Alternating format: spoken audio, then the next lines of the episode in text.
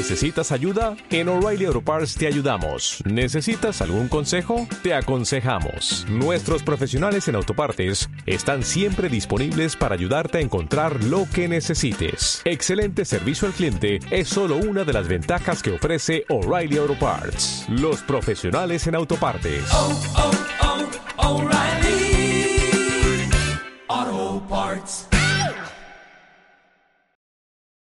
Esta es una producción de Canal 22. Si le preguntan al espíritu y a la letra de Otto Raúl González, poeta, ¿qué es una metáfora? Les va a decir, las olas son alas de espuma y las alas son olas de pluma. Con la dichosa palabra los invito a nadar durante una hora en el oleaje del lenguaje.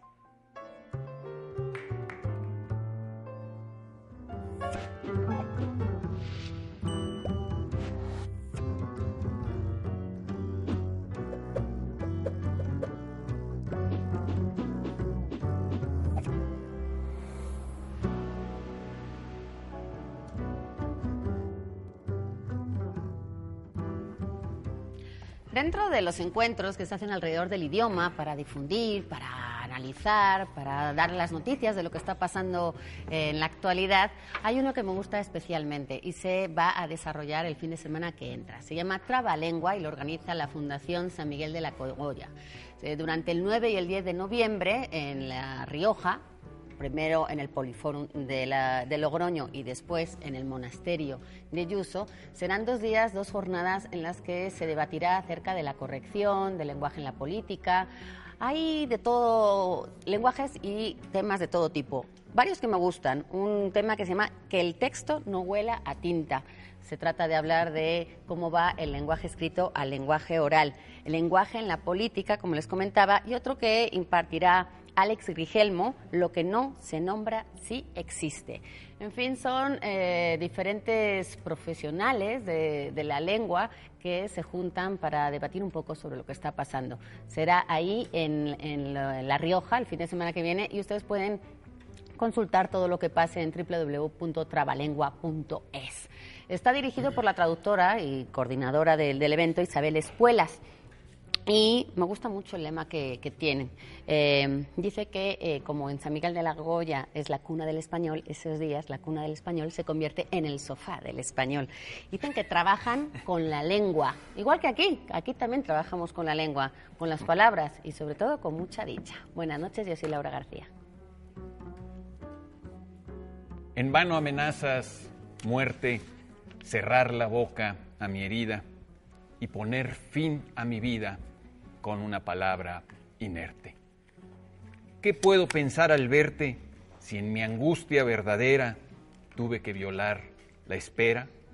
Si en vista de tu tardanza, para llenar mi esperanza, no hay hora en que yo no muera? Palabras tomadas de la décima muerte del libro Nostalgia de la Muerte de Javier Villaurrutia. Javier con X. Yo soy Pablo Ullosa. Buenas noches. Habla el conde Drácula de Transilvania. Nadie como el vampiro conoce la alegría de la noche.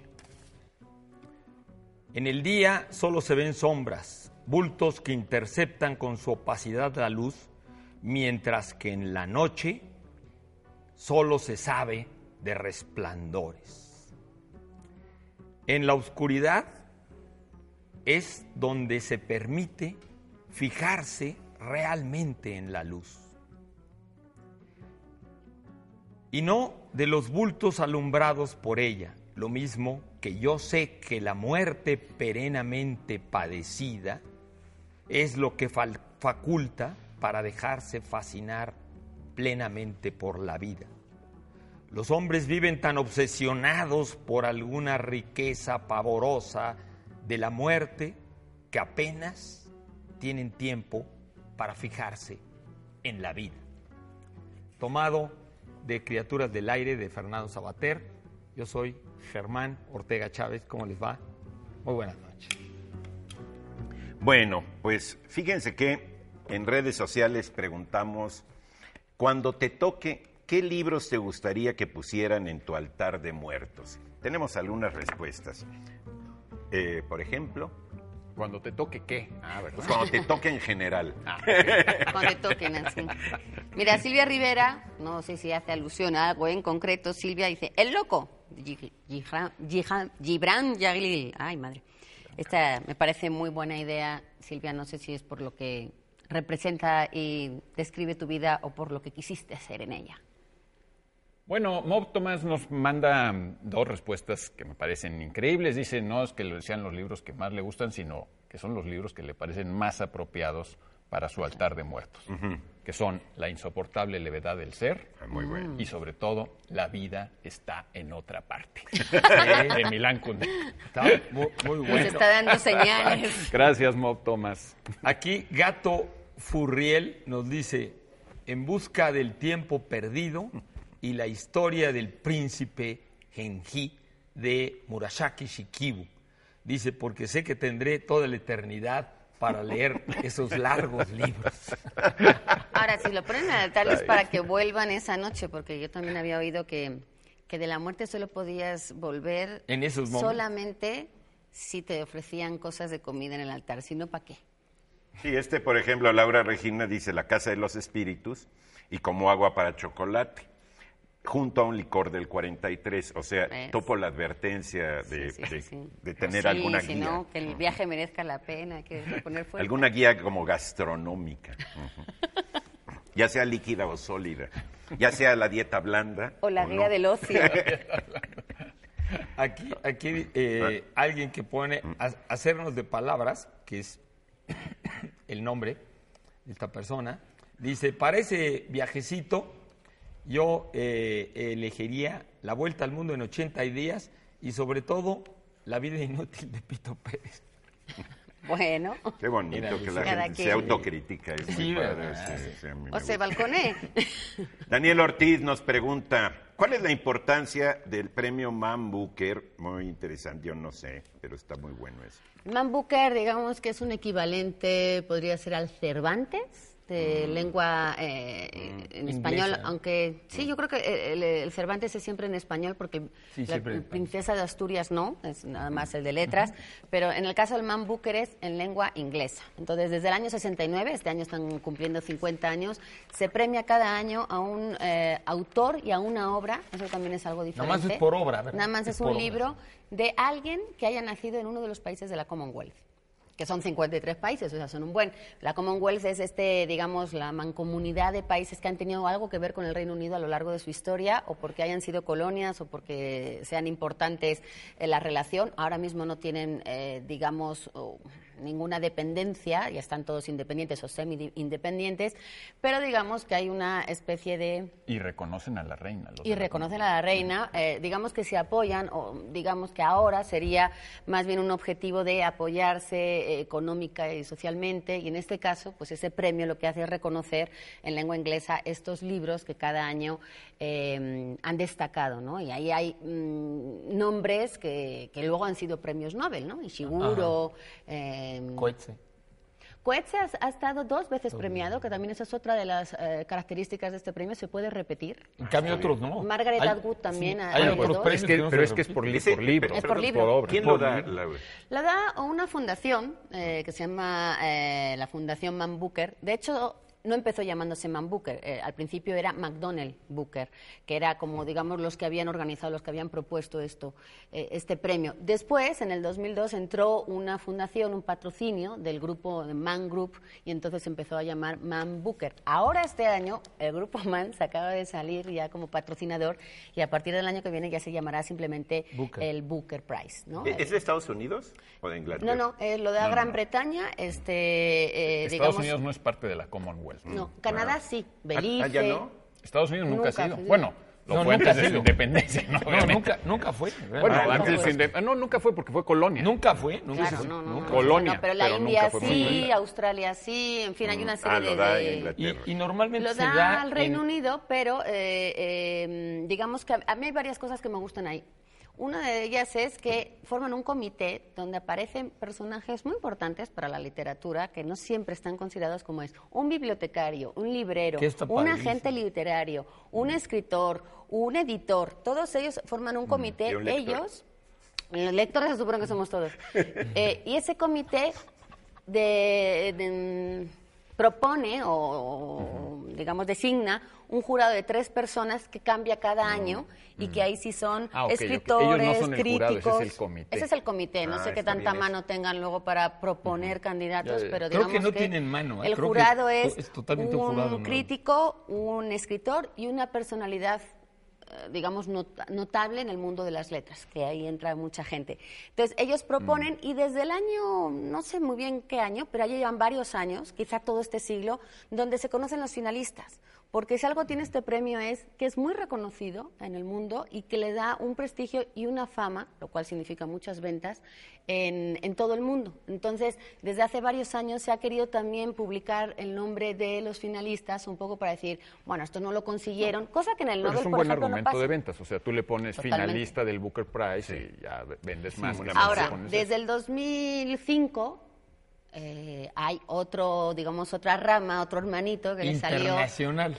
Aguántame, este que se llama eh, el Man Booker, tuvo el Man Booker Internacional. Esto es que se premia a una obra, en este caso la obra este, traducida al inglés, tiene que estar traducida, si no está traducida no se puede. Ya ven que el, el premio Nobel, digamos que a partir de que lo nombran, entonces se traduce en, en- en sí, el sí. caso del español.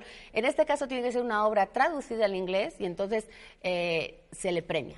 Está muy bueno eso también porque el premio que en el caso de el- los de la Commonwealth son 50.000 libras, bastante, se hacen el cambio, y en el caso del internacional son 60.000. ¿Por qué más?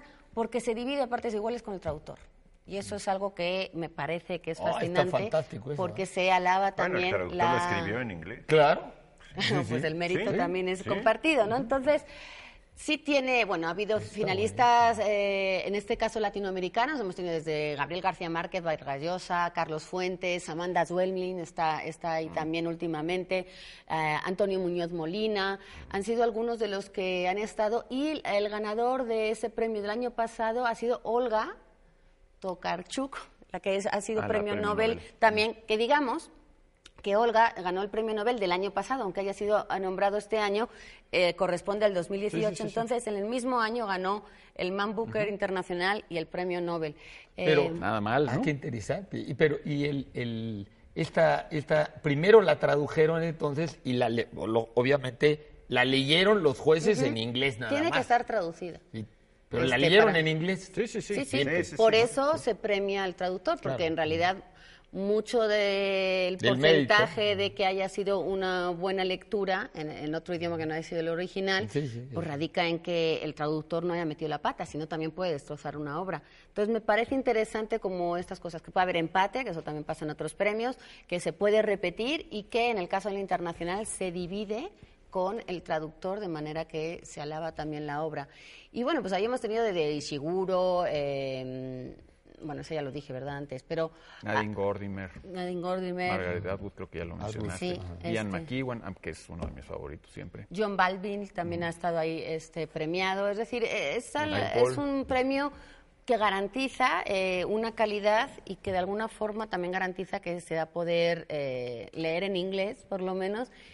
Y yo creo que desde hace un tiempo, sí, esos ganadores también se garantiza que estén em, traducidos en muchos idiomas para poder llegar a, a- estas lecturas que en muchos casos son desconocidas. A nosotros nos llegan muchos autores gracias al, al Nobel que no conocíamos o que no tenemos publicados en, en nuestro país o en nuestro idioma, pero si repasamos la lista del Man Booker, muchos de ellos ya habían sido ganadores del Man Booker. Es decir, sí se han adelantado bastante o han reconocido antes esa labor. ¿Qué otros premios hay, no, a la, no al autor, sino a la obra? Es pregunta. Porque Yo en general conocemos más premios al autor que a la obra. ¿O estoy equivocado? Yo no sé mucho sobre premios, pero creo que en general son más al autor. De esos internacionales. No, o, o de, o cualquier lado, así. nacionales. Pero el autor y la obra yo creo que van de la mano, ¿no? O sea, sería Bueno, claro, a, un, no, un- a un único libro Sí, o sí, sí. a No, toda pues como una el Booker. trayectoria. El Booker es a un único un libro. libro. Sí, sí, sí. Sí, y el Nobel ejemplo- siento que es para toda la obra. Exacto. No, Digo, no sientes na- esa, nacionales sí hay, hay algunos a obra publicada, o el Mazatlán que se da a, a un libro que haya sido publicado durante ese año, Mm. etcétera, ¿sí? Eh, y hay otros que son por méritos. En Mm. el Ramón López Velarde hay un, un Ramón López Velarde, papá, que, este, que ese le da por trayectoria a alguien, y un Ramón López Velarde, hijo, junior, que se le da a alguien que concursa, ¿sí? Ah. Es decir, sí hay muchas modalidades. Ya, ya, ya. Ahorita le dieron, por ejemplo, el Carlos Fuentes a, a Luisa Valenzuela. El fil de lenguas romances también es a toda la obra. Sí, Esa sí, toda también. la obra, sí, no esa. esa- Es- no es un Sí, sí, libro sí, ese no es un libro, es toda una obra. Sí, Y, entonces- y el, el, eh, también el premio, este, el premio este francés también es a obra. El Goncourt. Goncourt. El, El el Goncourt. Goncourt eh, es también a obra. Sí, sí, Por eso es a se obra. lo sacó dos veces eh, con un sí, sí, seudónimo. Este, Bueno, eh, casi todos los premios, los concursos, los, los, los, eh, digamos, los concursos que declara sobre todo las editoriales, es a una obra, porque es- ahí son inéditas. Ah, no, claro, sí. Entonces eso ahí sí. es presentar una obra, normalmente con seudónimo, no se sabe quién es, por eso... eh, El pueden Galimar es obra inédita. Es no obra inédita, publicada, Es que no es, lo mismo, lo no es lo mismo premio, eh, que a veces te lo dan ya por viejo, que, eh, que concurso. Sí, sí, sí, sí. En concurso ahí vas con seudónimo. Pero lo llaman premio, premio Planeta, Ah, bueno, premio sí, le Nadal, llaman premio, pero... Pero Pero son a concurso. una son obra, concursos. ahí sí es a una obra y es este normalmente de di- editoriales Ah, bueno. y con seudónimo, pero los llaman lo premio, que, pero son lo que concursos. decías tú ahorita, eh, Salman Rushdie decía que si, si atendemos a los nominados al Booker, tenemos una orientación fabulosa para grandes escritores contemporáneos. Y sobre todo, Igual digamos, pero no, no son escritores en general, son novelas. También eso hay que decirlo. Es decir, son,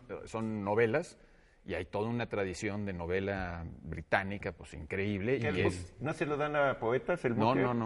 no, Ah, no, es No, narrador. eso porque al principio era esa novela, de esa novela. ficción, de hecho. Bueno, Bueno, pues voy, a, eso, voy a, a permitirme, eh, con todo respeto, eh, porque eh, la, la dichosa palabra de hoy así es, nota publicada en que se recuerda la vida de una persona recientemente fallecida, necrología, sección necrológica de un diario, libro parroquial en donde se registran las defunciones y también los entierros, porque hay entierros sin defunciones, cuaderno donde se apuntan las muertes de personas conocidas, palabra de raíz latina. ¿Tenemos, Laura? Tenemos otro ejemplar, otra maravillosa publicación de Artes de México, en este caso es el número 67, eh, dedicado, como no, al Día de Muertos. En este caso es el, segundo volumen, el primero era Serenidad Ritual, que hablaba un poco de la angustia, de la muerte, del dolor, de lo que significa la muerte, pero en este número dos es Risa y Calavera. Y hace un repaso por eh, cómo se ha convertido Ciudad de México en un lugar donde conviven el azúcar, las calaveras, las risas, pero también un poco ese temor que tenemos todos a la muerte y, pues como siempre unas maravillosas imágenes y unos textos dignos de llevarse un buen rato. Bueno, y tenemos eh, por cortesía de Colofón y de la editorial Páginas de Espuma, que se ha especializado en publicar cuentos, eh, y de hecho muchos cuentos completos de autores como Chekhov y otros, y otros grandes eh, cuentistas, los cuentos completos de Bram Stoker, que me parece fenomenal porque pues conocemos a Bram Stoker sobre todo por su novela Drácula, más que por sus cuentos. Y si alguien cree que la muerte es lo peor que le puede pasar a alguno, tenemos una suscripción anual a la revista Este País, que en su número más reciente dedica los artículos principales a el país que viene, el presupuesto federal 2020, con artículos hacer de? Mariano. Espero que no. Mariano Ruiz Funes Macedo, Guillermo Maínez Gil y Andrés Franco Fuentes. Su sección cultural también es muy buena. No la, Pero fíjate no, el siguiente llegando, artículo, no la, no la la crisis de la Ciudad de México hundida y sin agua, o sea, sí está un poco para Sí, hay cosas peor que la muerte. en fin. Bueno, eh, para ustedes, eh, este libro de LD Books, eh, colección Lectorum, eh, Crónica Universitaria, es una recopilación de eh, crónicas de mujeres asesinas, miradas que matan, hecho por Agustín Sánchez González, para ver la situación de las mujeres, su opresión y su vida también en, eh, a principios de siglo en México. eh, pues para una noche truculenta, macabra y asesina. Bueno, pues creo que nos vamos a una pequeña tumba y regresamos.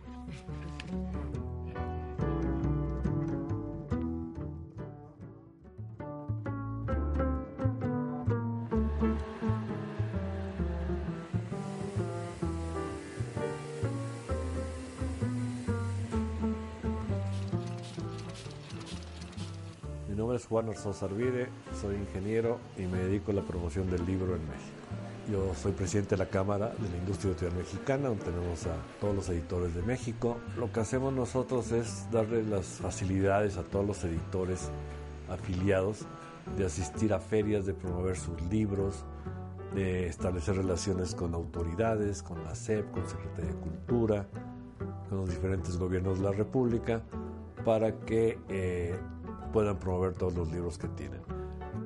Y promover el libro en el extranjero a través de ferias, la Feria de Frankfurt, la Feria de Bolonia, ferias en México, en todo el interior de la República. Promovemos leyes para promoción de la lectura o para incentivos fiscales para el libro, o la ley del libro que está ahorita en la Cámara de Senadores, donde estamos buscando el precio único. El promover la creación de librerías es directamente pro- promover el libro en toda la República. En México hay únicamente 1.500 librerías. Lo que tenemos que hacer aquí en la Cámara es como, o sea, conjuntar todos los intereses, mezclarlos y que el interés del libro prevalezca.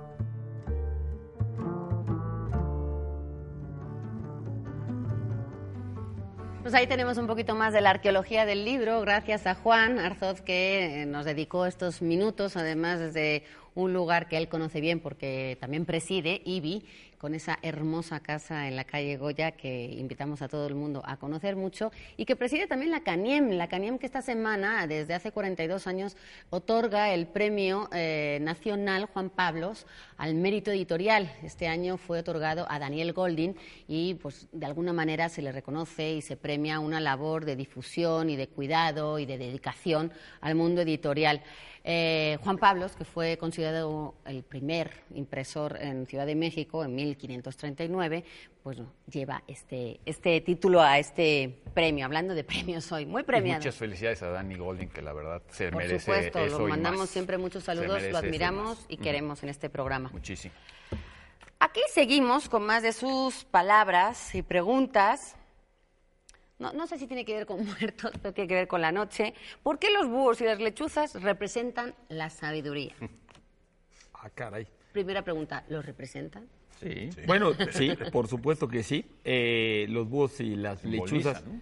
Bueno, eh, eh, si vamos al, al fondo de la cuestión, según los estudiosos de los símbolos, ¿no? de los símbolos, de la simbología, eh, en el ojo, ¿no? el ojo eh, es una, una expresión del espíritu, es una, es una conexión con el espíritu, ¿no? O sea, el ojo es, eh, digamos, la, la conexión entre el interior y el exterior del mundo y ver, pues en todos los idiomas y en todos los sentidos, ver es comprender, ver tiene que ver con la luz, ¿no? Ver, entonces comprender, eh, ver tiene que ver con la inteligencia, tiene que ver con el saber, con el conocer.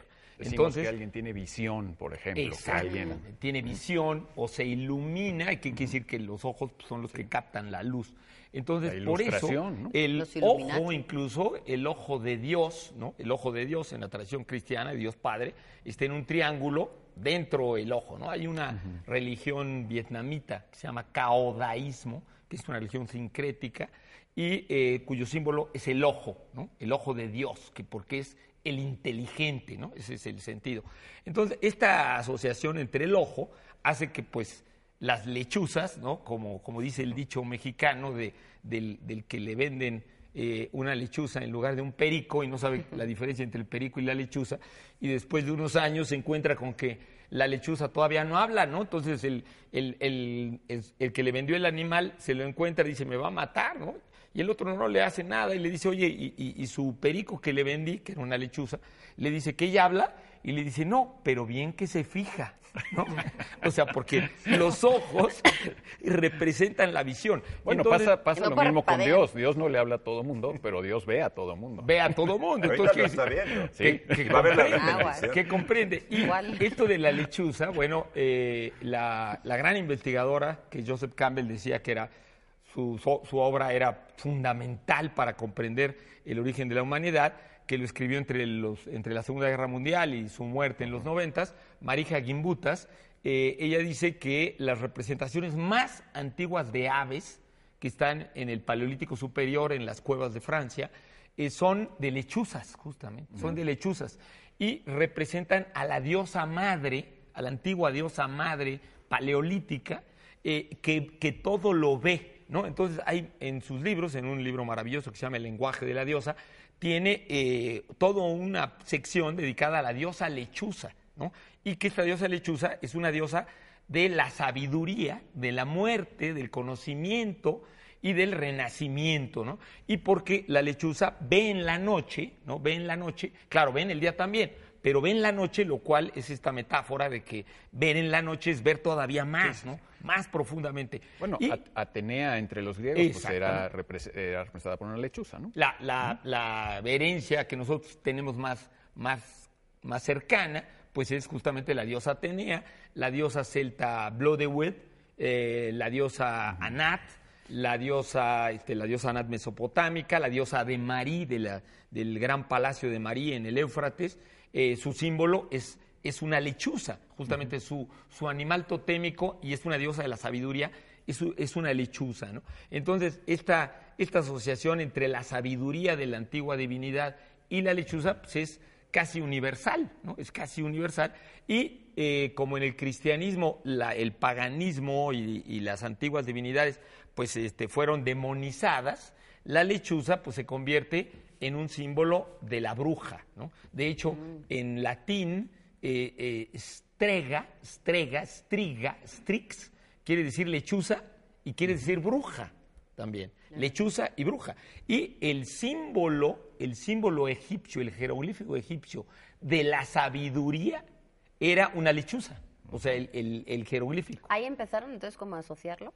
No, No, no, desde no, el mucho paleolítico. antes, mucho antes, pero digamos, asoci- por ejemplo, en el Mediterráneo Oriental, el, el símbolo egipcio es justamente una lechuza, ¿no?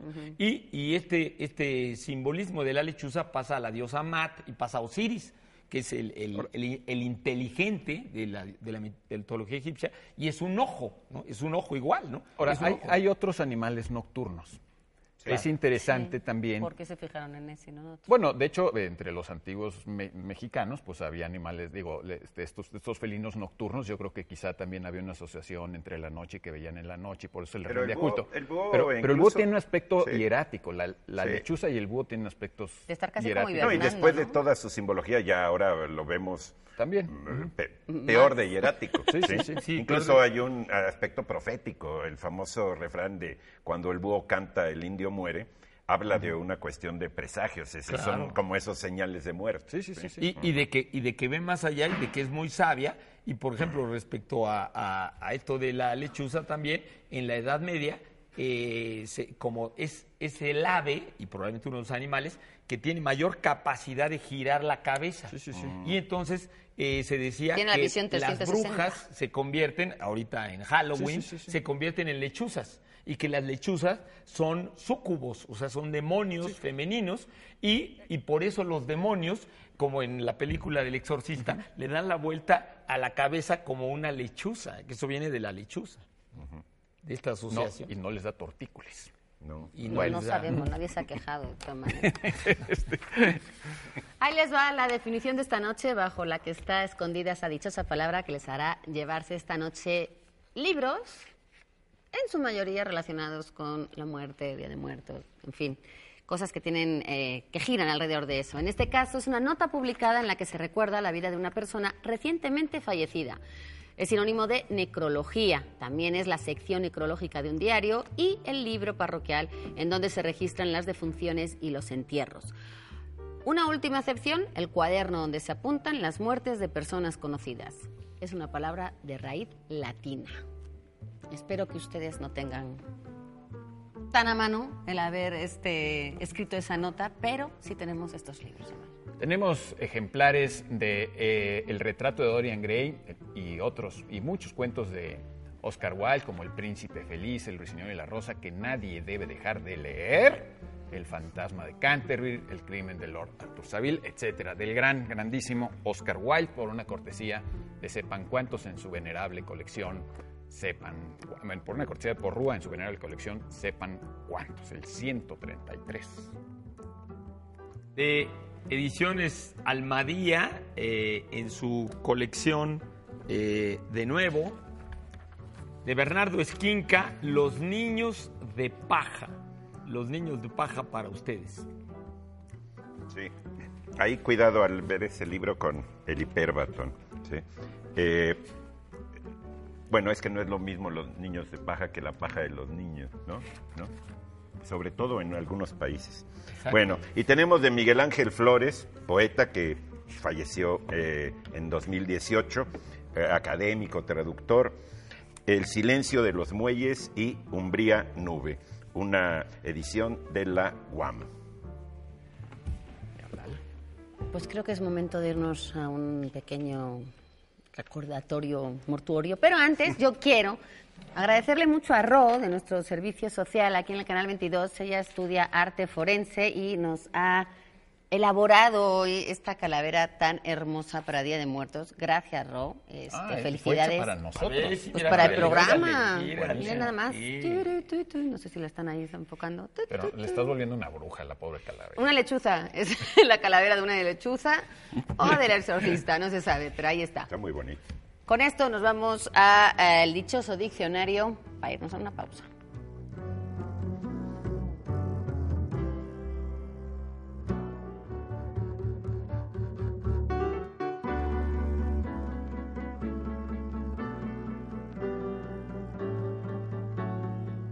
Tafilete o badana es la pieza que va en la parte de adentro del sombrero que evita salir el sudor hacia afuera y puede ser de piel curtida. Me llamo Jorge González Vergara, estamos en Sombreros Tardán.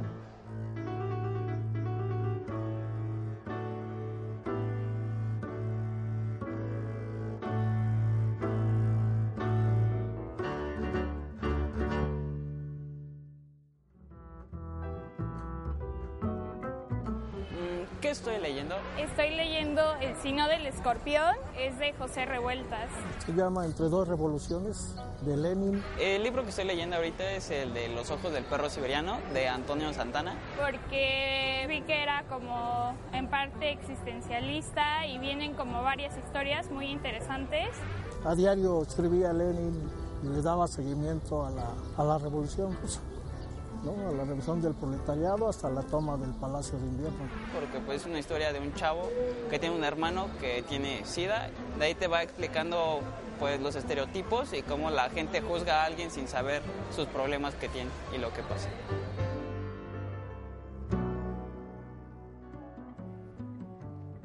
Bueno, pues gracias a nuestros lectores. Vámonos con más preguntas de nuestro culto público.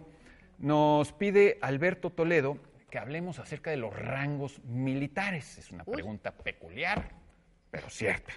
Bueno, Sí, eh, señor. Sí, señor. Lo que usted Sí, señor. Hay un librín de eh, Martínez Caraza, de Lina y Conaculta, que se llama Léxico Histórico Militar.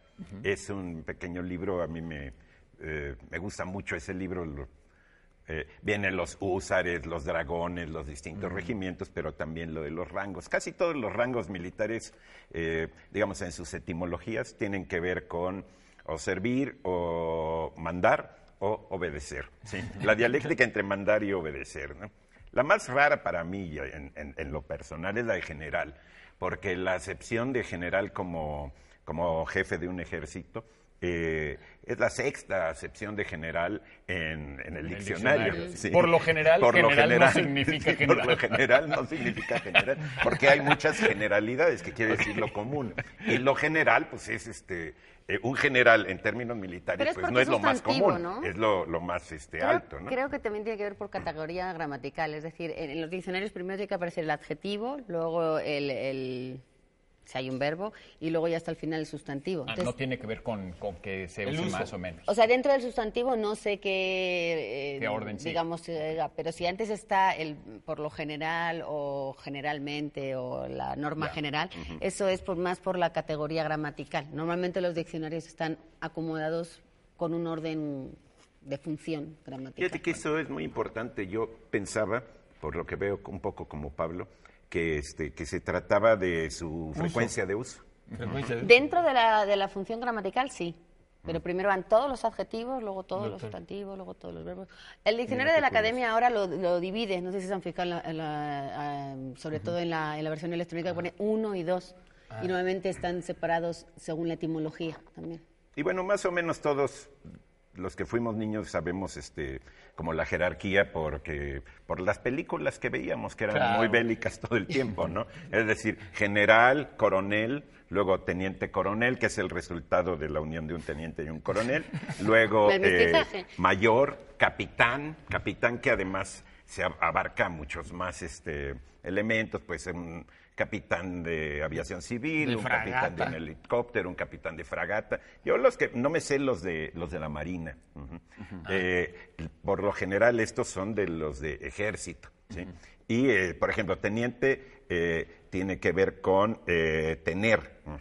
Y tener que pues, tener mando. Poder, ujú. claro. Eh, coronel también eh, es el que manda una tropa, viene del italiano, creo, eh, también. Eh, sargento es un, viene de servidor. Cabo como capitán, capita cabeza. Capita, y cabo sí. también es, cabeza es cabeza, ¿sí? aunque ya no es cabeza de los oficiales. Es o sea, ya a- al llegar al sargento ya comienzan los que no son oficiales, según yo. Tú has de saber más porque tú una vez narraste el desfile militar. Me acuerdo Bueno, además qué hice- emocionado y- estaba y- yo y entre oyendo. nosotros, ¿quién hizo servicio militar?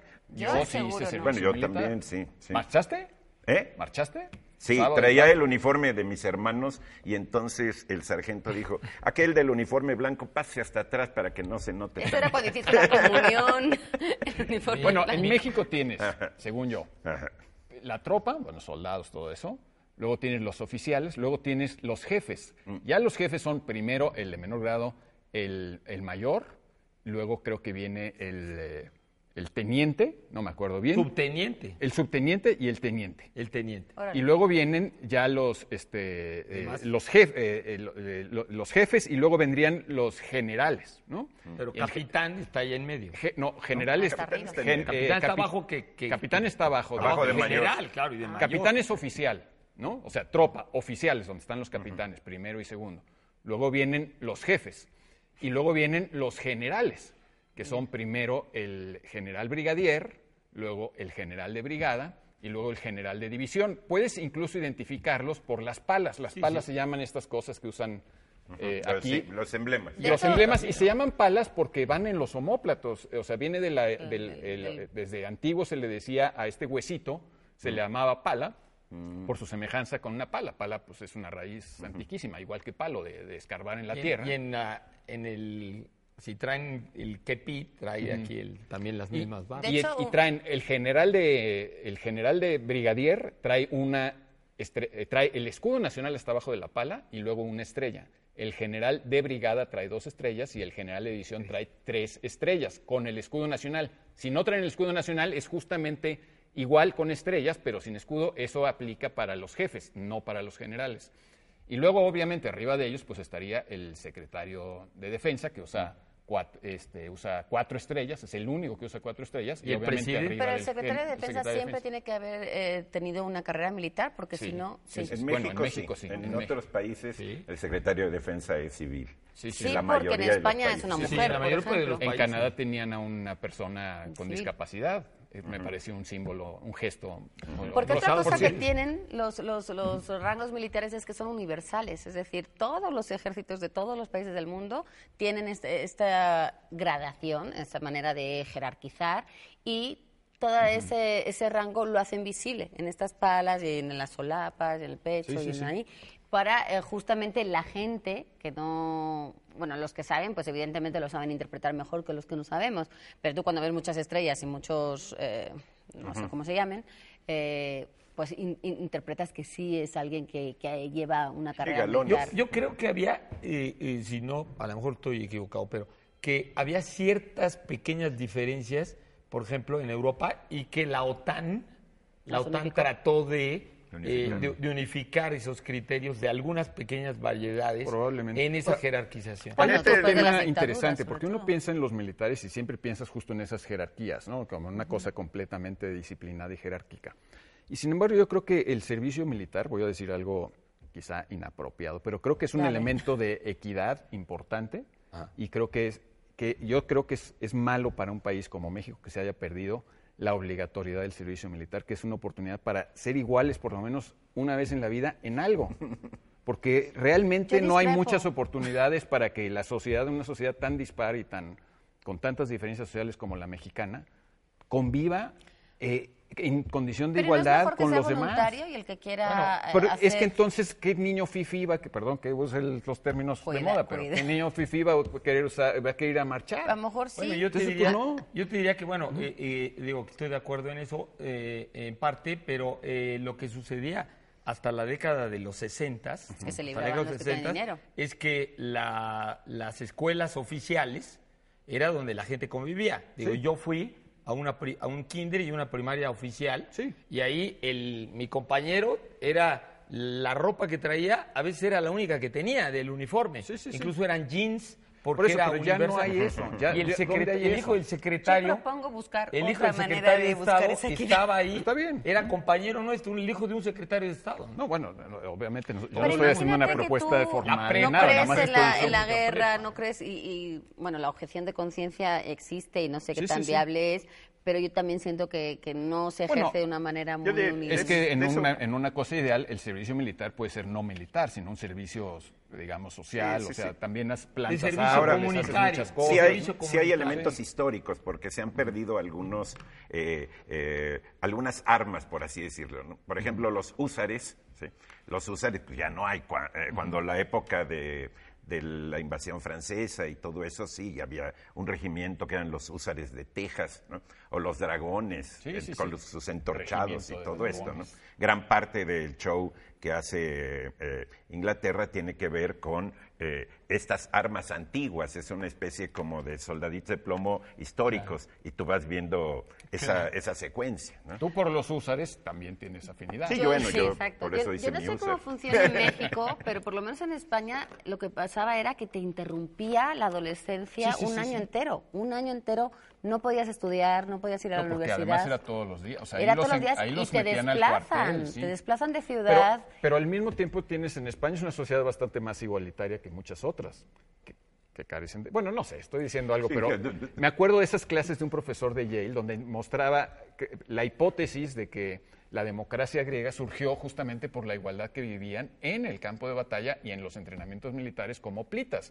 Es una hipótesis que toman en serio muchos historiadores. ¿Por qué la democracia surgió en Grecia? Por la, por la forma en la que peleaban, que era distinto que otros ejércitos de otras partes, y esa forma requería realmente un grado de solidaridad con el que estaba al lado tuyo muy fuerte, porque tu vida dependía del de al lado. ahí Claro, ahora punto, eh, hay punto. otras hipótesis de Yo la sé, yo sé, yo democracia sé. griega. ¿no? Yo sé, sí, claro. Sí, Digo, Ahora nos pero hay, hay- es- pero es una, yo sé, yo sé, época pero hay una, hay una de esas hipótesis que está ahí, digamos, y no soy el primero en sugerir que es un elemento que ayuda a generar equidad.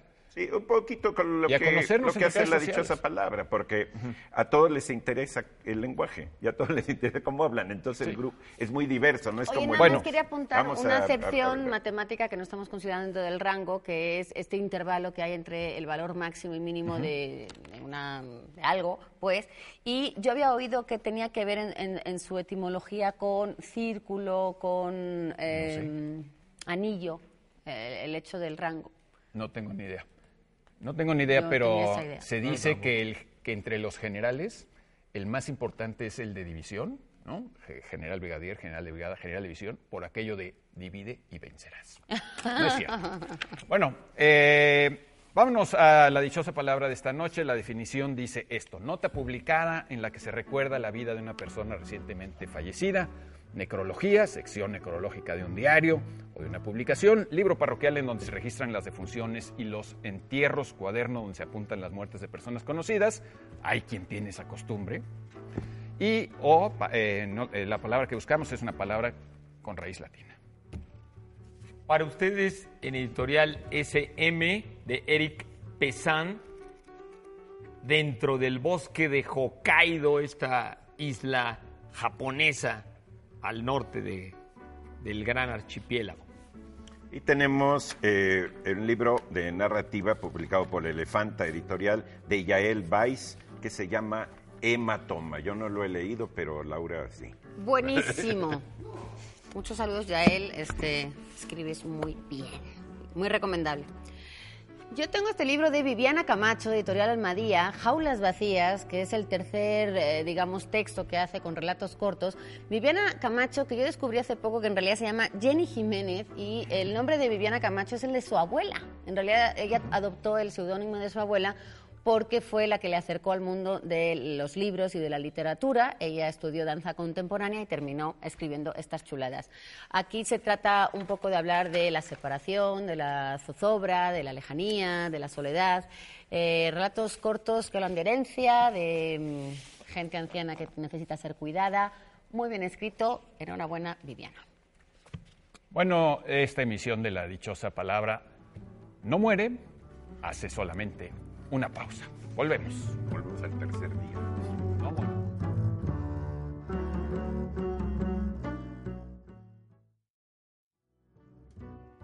En esta noche final de muertos, seguimos aquí bien vivos todavía, por fortuna, en la dichosa palabra. Héctor Roque nos pregunta que si existe una relación entre soneto y sonata. Bueno, pues claro que existen muchísimas relaciones. Eh, etimológicamente, pues las dos tienen el mismo origen, ¿no? La misma, las dos vienen de sonar, de sonido, del latín sonus, sonare, etcétera.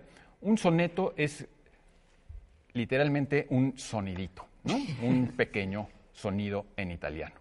Y una sonata es curioso porque viene de, eh, desde el siglo eh, XIII, si no me equivoco, eh, viene del hecho de que eh, había piezas eh, cantadas y piezas sonadas. Sonata significa sonada, nada más, ¿no? ¿Qué es? Ahora, no me digan, oye, pues la pieza cantada también sonada. Bueno, yo no le puse los nombres, pero así se los pusieron. La pieza cantada es lo que nosotros conocemos como una cantata y la sonata es pues lo que conocemos ya como una sonata. Ahora, había sonata de iglesia, que eran sonatas para cuatro instrumentos, a veces hasta para más, donde se escribían las partituras y se tocaban en las iglesias, bla, bla, bla, y sonatas de cámara, que son realmente lo que hoy modernamente conocemos como sonatas, que son piezas para uno o dos instrumentos. Eh, originalmente se podía escribir para más, pero ahora si se escriben para más, pues ya se les llama trío, cuartetos, octetos, lo que sea. Pero realmente la sonata, pues es esta pieza para uno o dos instrumentos nada más. Y mm, eh, pues hay otra relación, eh, vienen las- estas cosas vienen de Italia, ¿no? El soneto, eh, pues viene de también de, una escuela de sonetos de, poetas en, en Sicilia, eh, que escribían sonetos muy antiguamente. Dante llegó a escribir sonetos, este, Cavalcati, pero sobre todo, bueno, Petrarca es como el gran sonetista, el, el poeta italiano del siglo XIV que le puso eh, muy bien su forma al soneto, ¿no? Eh, recordemos, Petrarca es del siglo XIV porque el soneto tiene 14, 14. versos. Órale. Esto funciona muy bien. Son Una formas, digamos, más o menos rígidas, más o menos, porque pues ya después se hace con ellos lo que sea. En el soneto tú tienes pues estos 14, 14 versos que están divididos en dos primeras cuartetas que muchas veces se conocen como pie y que idealmente son como las que presentan el tema del que se va a hablar. Y luego eh, los dos tercetos que muchas veces se conocen como vuelta y que idealmente como que rematan el asunto, ¿no? Entonces tienes esta tarde mi bien para quererte, como en tus rostro y tus razones vía que con palabras no te persuadía, que el corazón me vieses deseable, bla, bla, bla, de, de Sor Juana, son sus dos sonetos. Y al final los dos tercetos que rematan, baste ya de rigores, mi bien baste, no te atormenten más, celos tiranos, con sombras necias, con indicios vanos, pues ya en líquido amor viste y tocaste mi corazón deshecho entre tus manos. Entonces, como que rematan de alguna forma. Y luego en la sonata uno puede preguntarse si no ocurre más o menos lo mismo, porque de alguna forma las sonatas son piezas que tienen por lo general tres movimientos, uno rápido, uno lento y finalmente uno Igual, sí. más rápido de preferencia que el primero, por ejemplo, alegro, largo y alegro pre- y presto, ¿no? Pon- Pongamos que es la sonata clásica, eh, pero generalmente también los temas como que regresan y como que se trata como de rematar. Y a mí lo que me parecería interesante sería saber por, por qué son tan exitosas estas formas, poética y musical. Y yo no sé, hay dos como hipótesis. Una hipótesis es simplemente que las hemos repetido tantas veces que ya nos gustan.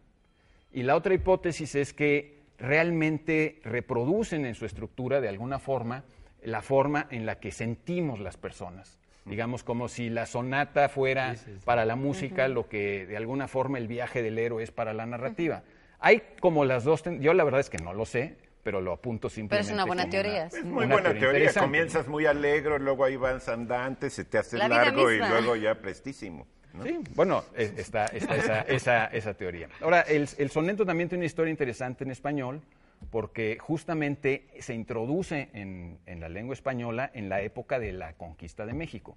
Se dice que cuando Carlos V, el emperador al que le escribía Hernán Cortés, eh, hizo un viaje a la Alhambra, ahí en la Alhambra estaba el embajador de Venecia, que fue quien le dijo a Juan Boscán, el, el poeta Juan Boscán, que debía introducir el soneto a la lengua española. No sé qué tan cierta sea esta anécdota, pero el hecho es que Juan Boscán y Garcilaso, de la, Garcilaso eh, de la Vega pues son los grandes este, Introductores al introductores del soneto al español, ¿no? Y ahí quedó ya la forma y nunca se ha dejado de practicar, se sigue practicando.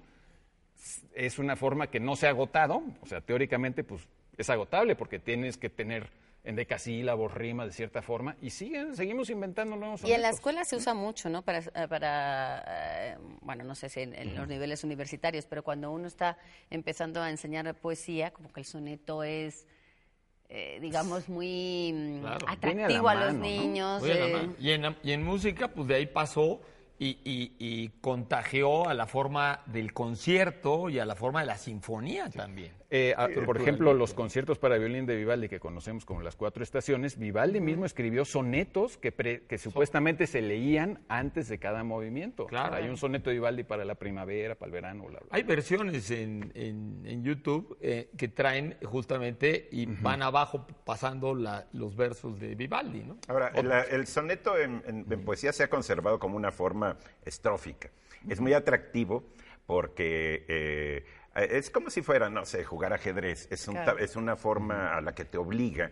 Sí, sí, Eh, sí. Decía eh, Miguel Hernández reglas. que el soneto era un huracán de lava en el presidio de una almendra esclava. ¿sí? La esclavitud viene por la búsqueda, sobre todo, de la, La rima. métrica, porque el problema, que es lo que hay ahorita con las calaveras, ¿sí? las calaveras no tienen forma estrófica ni tampoco ninguna predeterminación de forma. Y, y lo único que hacen es hacer rimas. Por lo general eh, suenan muy, muy mal porque no tienen una eh, métrica.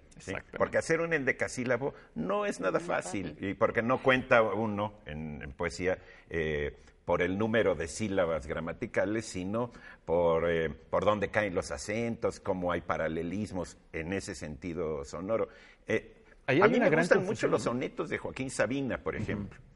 Siento volando, que son eh, eh, que no siguen, ¿qué es lo que no siguen? La eh, obligatoriedad de hacer una exposición y luego un desenlace, sino que a veces los pone nada más, pero sí, tiene muy buen oído y hace un decasílabos muy buenos. Yo siempre recomendaba a quien está escribiendo que no se ponga eh, con un soneto de Quevedo como guía para hacer sonetos, o con uno de Sor Juana, que Está son frustrado. complicadísimos conceptualmente, ¿sí? Eh, sino con uno más sencillo, como los sonetos de madera que decía Neruda, que son sonetos donde la métrica varía y solamente lo único que, que conserva es la estructura de las estrofas. Ahora, ¿te sientes Superman cuando has logrado una rima y además eh, has contado la métrica y te sale No, el decasílaba. Y yo creo que, aunque no tenga sentido, aunque sea muy una- malo el soneto, por eso son muy populares en las escuelas, porque cuando tú logras buscar esas eh, palabras que te sí. hacen que te encaje el verso y que además rime, que además sea la estrofa y que además... No, no, no, es todo- dificilísimo. Ahí es cuando dices, Es ya soy destreza. poeta. Pero es una destreza que se aprende mala. oyendo, ¿no? O sea, es- hay, que, hay que entrenar un oído Y para eso. practicando. Sí, sí, sí. Y decía, como decía Borg siempre también, leyendo en voz alta, entre más lees en voz alta. Yo les recomiendo que lean el, el famosísimo soneto de Lope de Vega, de un soneto me manda a ser violante, ¿no? Sí. En el cual ahí describe, al- a la lo, va, lo va narrando y va diciendo lo que es un soneto. Sí, Pedro Point también hace unas cosas increíbles donde te va diciendo, en, te dicen qué número de sílaba va y, y coincide. Y- y Voy en la coincide. 14 y va y justamente ven la Y ahora eh, la tecnología te permite hacer en, eh, este sonetos mucho más fácil porque te va buscando eh, Eh, te va palabras ayudando, que sí, te sí. pueden ayudar. Bueno, nuestra dichosa palabra del día de hoy, nota publicada en la que se recuerda la vida de una persona recientemente fallecida, necrología, sección necrológica de un diario, libro parroquial en donde se registran las defunciones y los entierros, cuaderno donde se apuntan las muertes de personas conocidas, palabra con raíz latina, obituario, obituario, Omar García, Araceli Rodríguez, Uriel Olea, Salvador Hurtado, eh, son nuestros ganadores de la dichosa palabra del día de hoy. Eh, Pablo Boyosa, Laura García, Eduardo Casar, muy buenas y noches. felicidades Andrés y Andrea. que Felicidades, a los viene. que se van a casar y que Y a tengan los todos que se van a divorciar también. una muy buena semana. Buenas noches.